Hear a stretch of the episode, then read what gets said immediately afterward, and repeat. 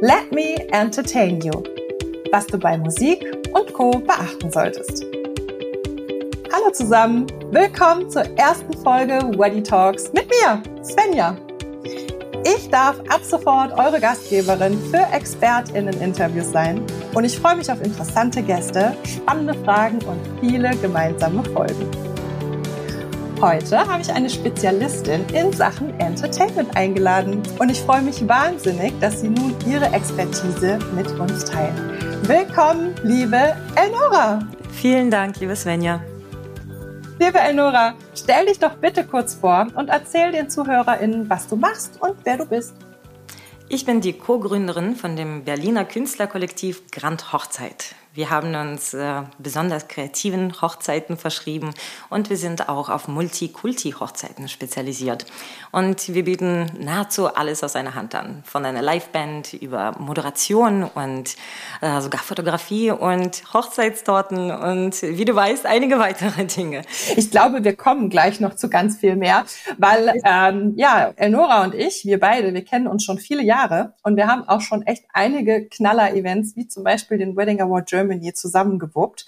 Und ähm, ja, was ich an dir so schätze, ist, dass du so vielseitig bist. Ne? Du kannst ja gefühlt alles. Du kannst moderieren, du managst Grandhochzeit, du machst freie Trauung, korrigier mich, wenn da noch was fehlt. Und vor allen Dingen hast du immer, immer, immer ein Lächeln auf den Lippen. Also so kurzum, Entertainment ist genau dein Ding, oder? Wow, das hast du auf jeden Fall sehr, sehr, sehr schön zusammengefasst. Vielen lieben Dank dafür. Also gerade aus deinem Munde hört man äh, solch ein Intro sehr, sehr gerne. Und ähm, ja, vielleicht solltest du auch den Rest der Fragen für mich beantworten.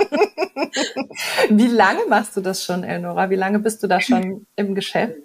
Ich gehöre ja zu den sogenannten alten Hasen der Branche. Wir haben dieses Jahr zusammen mit dem Co-Gründer Alexander Grant ähm, eine kleine Geburtstagsfeier veranstaltet und unser 14-jähriges äh, Bestehen wow. zusammen gefeiert. Und wenn du quasi ja schon so lange dabei bist, dann kannst du uns vielleicht verraten, worauf kommt es denn bei wirklich guter Unterhaltung auf Hochzeiten an? Denn darum geht's ja. Wir haben ja Hochzeitspaare als ZuhörerInnen. Und äh, ich glaube, das ist ja so ein Punkt, ach, da, da straucheln viele, ne? Was soll ich machen, was soll ich nicht machen, welchen Punkt äh, muss ich unbedingt haben und was nicht? Kannst du uns sagen, also worauf kommt es denn echt an? Also unserer Meinung nach, und ähm, wir verfechten das schon seit Jahren, kommt es in erster Linie auf die Authentizität des Geschehens an. Im Endeffekt ist das Allerwichtigste, dass das Brautpaar sich mit dem, was da vor Ort passiert, auch tatsächlich identifizieren kann, dass sie sich damit wohlfühlen, dass sie nicht einfach nur irgendwelche Traditionen und Bräuche oder sonstige Interaktionen, die sie mal einfach nur gesehen haben oder von denen sie ausgehen, dass man das nun mal so macht, quasi in ihr Geschehenes integrieren und dann aber am Ende des Tages eigentlich so gar nicht wirklich damit etwas anfangen können. Ne? Das ist eher so eine Show, weil es halt eben so gemacht wird. Und ähm, das fragen uns tatsächlich auch unsere Brautpaare sehr, sehr häufig bei dem Erstgespräch. Wie können wir unsere Gäste dazu bringen, dass sie Spaß haben? Wir probieren dann auch gleich ihre Gedanken in eine etwas andere Richtung zu lenken und fragen sie, was macht denn Ihnen in erster Linie Spaß? Denn tatsächlich sind ja die Gäste auf der Hochzeit sehr unterschiedlich und sowohl demografisch als auch gerade bei unseren Hochzeiten ist ähm, die Mentalität oft eine komplett unterschiedliche, weil die Gäste auch aus unterschiedlichen Ländern anreisen, ganz unterschiedliche kulturelle ähm, Hintergründe haben und entsprechend auch ganz andere Vorlieben. Das Einzige, was die Gäste dort quasi gemeinsam haben, ist oft äh, nur das Brautpaar. Und deswegen, wenn wir es schaffen, eine Hochzeit möglichst authentisch zu gestalten, so dass das Brautpaar auch wirklich Spaß auf ihrer Hochzeit hat, weil die Dinge, die dort passieren, tatsächlich auch ihrem inneren Weltbild entsprechen, dann wird es automatisch dazu führen, dass auch die Gäste Spaß haben werden. Mhm. Das heißt, so der, der gemeinsame Nenner, du hast schon recht, von allen Gästen ist das Hochzeitspaar, ne?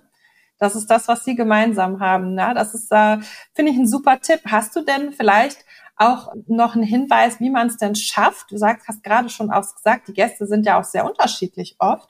ähm, deine Gäste gut zu unterhalten. Es gibt ja so viele Unterschiede. Live-Musik, DJ, eine Mischung, keine Ahnung, Live-Saxophon mit dabei, Auftritte oder natürlich auch Dinge, die die Gäste als Entertainment vorbereiten. Also gibt es irgendwie was, wo du sagst, so das ist oft eine gute Mischung oder das eine ist dafür besser und das andere ist dafür besser? Ich glaube, das muss man tatsächlich im Einzelfall immer betrachten. Und ähm, es gibt ja heutzutage wirklich nahezu alles und äh, nichts, was es nicht gibt. Und ob es nur der DJ sein soll oder irgendwie eine ganze Gala-Band oder irgendwie eine Jazzband, ein, ein Duo, ein Trio, das ähm, hängt sehr stark von vielen Faktoren ab. Und ich glaube, ähm, ich möchte hier auch einen Tipp am Rande loswerden. Es ist äh, sehr wichtig, ähm, dass die Brautpaare sich mit dieser Frage auch äh, ganz am Anfang der Hochzeitsplanung schon beschäftigen. Denn oft ist es so, dass ähm, man zum Beispiel irgendwie, nachdem man schon die Location gebucht hat, sich darüber bewusst wird, dass man ja eigentlich mit seinen Gästen richtig geil abrocken möchte und dafür auch gerne die Grand Live Band hätte. Und leider ist dies dann aber nicht immer möglich, weil zum Beispiel die Location das gar nicht hergibt. Und ich meine, wir senden ja heute aus Berlin, deswegen ist es äh, vielleicht auch wichtig zu erwähnen, dass Lärmschutz zumindest hier und auch in anderen Großstädten nach wie vor sehr groß geschrieben wird und äh, eigentlich gefühlt auch es immer schlimmer wird mit der Zeit. Und ähm, da sollte man sich diese Frage halt am Anfang stellen. Ne? Was, was ist für mich wirklich wichtig? Was sind die Prioritäten? Und aus dieser Prämisse heraus dann auch viele Entscheidungen treffen. Also viele unserer Brautpaare machen das auch dann tatsächlich genauso.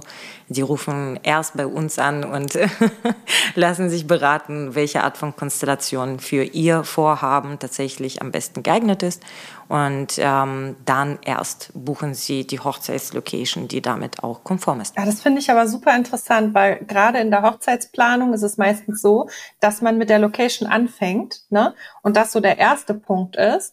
Und das finde ich super spannend, dass ihr so viele Paare habt, die das anders sehen. Also die quasi sagen, die Stimmung ist das erste, woran wir denken. Deswegen Liveband ist ein Muss. Und dann suchen wir gezielt erst die Location, wo wir das auch umsetzen können.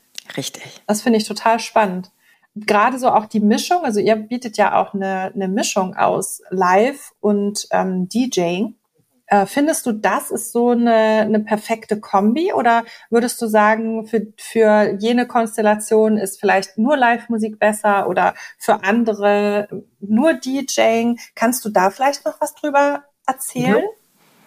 Also ich würde sagen, dass spätestens ab dem Moment, wo die Hochzeitsgesellschaft eine bestimmte Größe annimmt, und ich würde sogar schon behaupten, dass es ungefähr bei 30 Personen losgeht, ist ein DJ aus unserer Sicht ein Muss.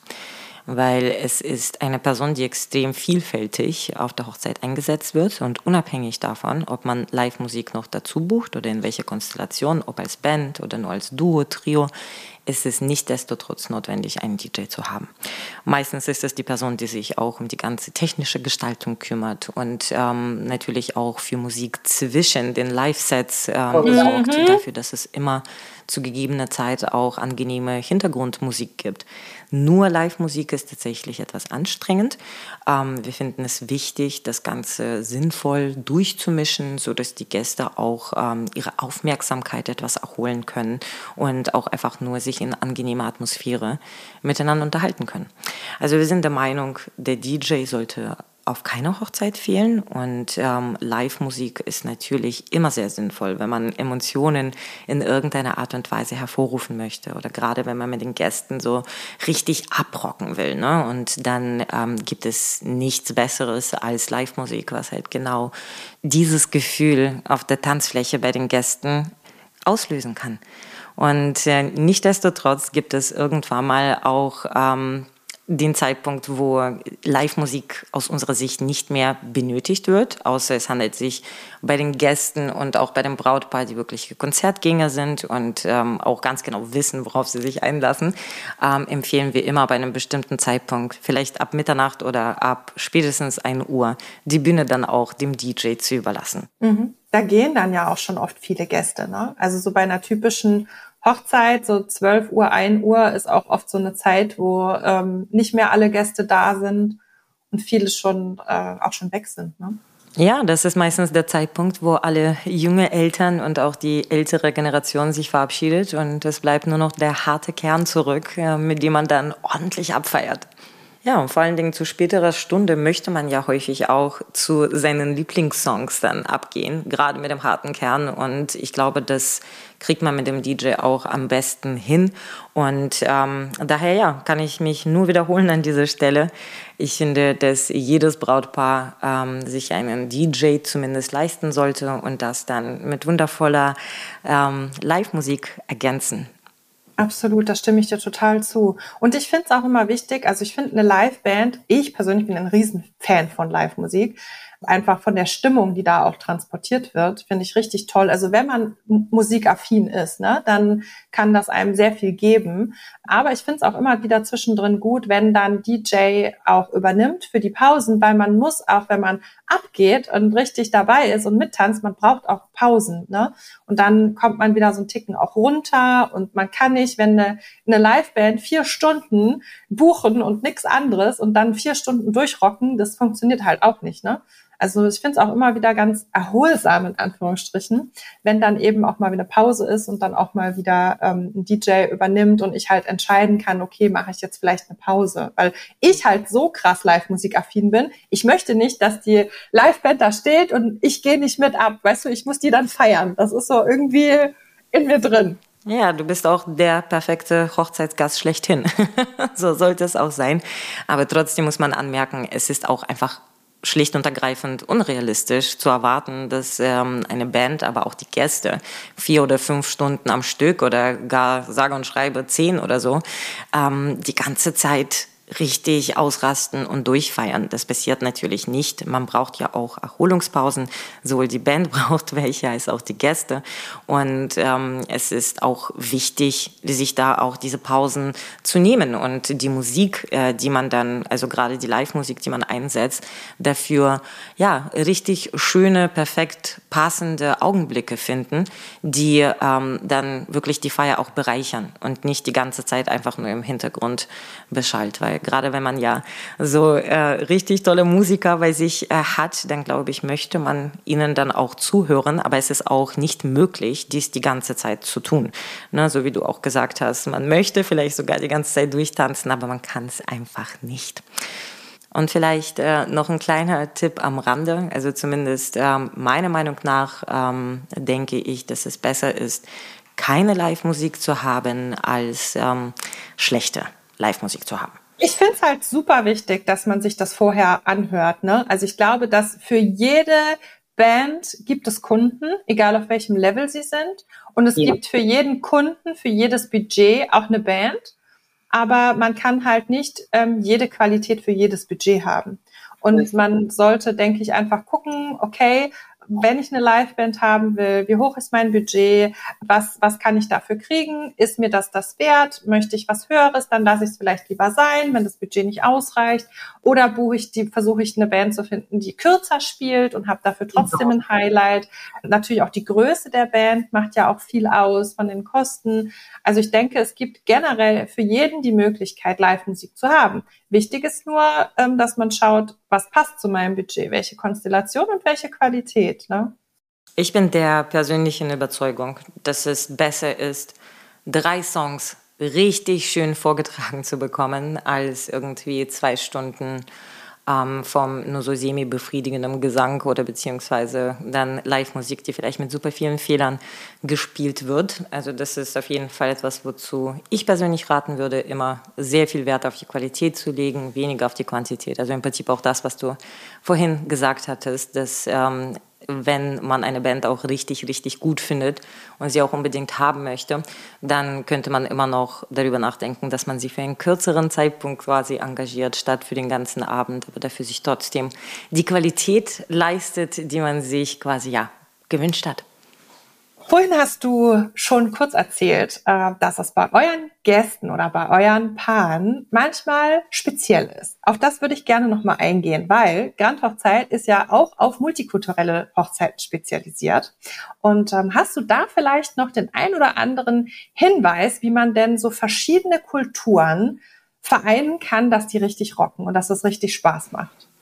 Ja, da gibt es auf jeden Fall einige Möglichkeiten und neben dem sinnvollen Einsatz von Live-Musik und auch einem fähigen DJ ähm, ist es gerade bei Multikulti-Hochzeiten extrem wichtig, dass man äh, den Kulturen, die man da vereinen möchte, auch tatsächlich genügend Raum gibt, dass einfach nur sich alle involviert fühlen, keiner sich vernachlässigt fühlt. Und das kann man am allerbesten machen, indem man auch Abgesehen davon, dass man sich natürlich über die einzelnen Kulturen sehr gut informiert, indem man auch keine Sprachbarrieren aufkommen lässt. Ne? Gerade bei so sehr internationalen Hochzeiten, wo die Gäste von allen Ecken der Welt anreisen, ist es besonders wichtig, dass dann idealerweise es jemanden gibt, der halt diese Funktion auch übernimmt, zwischen den Gästen zu vermitteln, die wichtigsten Punkte dann auch vielleicht anzusagen und entsprechend auch in den jeweiligen Sprachen die Gäste zu betreuen.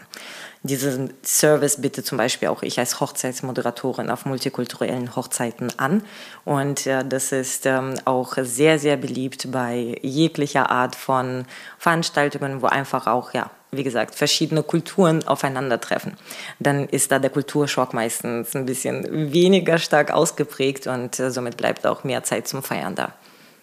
Cool. Das heißt, wir halten fest, für multikulturelle Hochzeiten sprachliche Barrieren nicht aufkommen lassen, sondern versuchen, das Wichtigste in allen Sprachen oder in der, die am meisten gesprochen wird, abzuwickeln.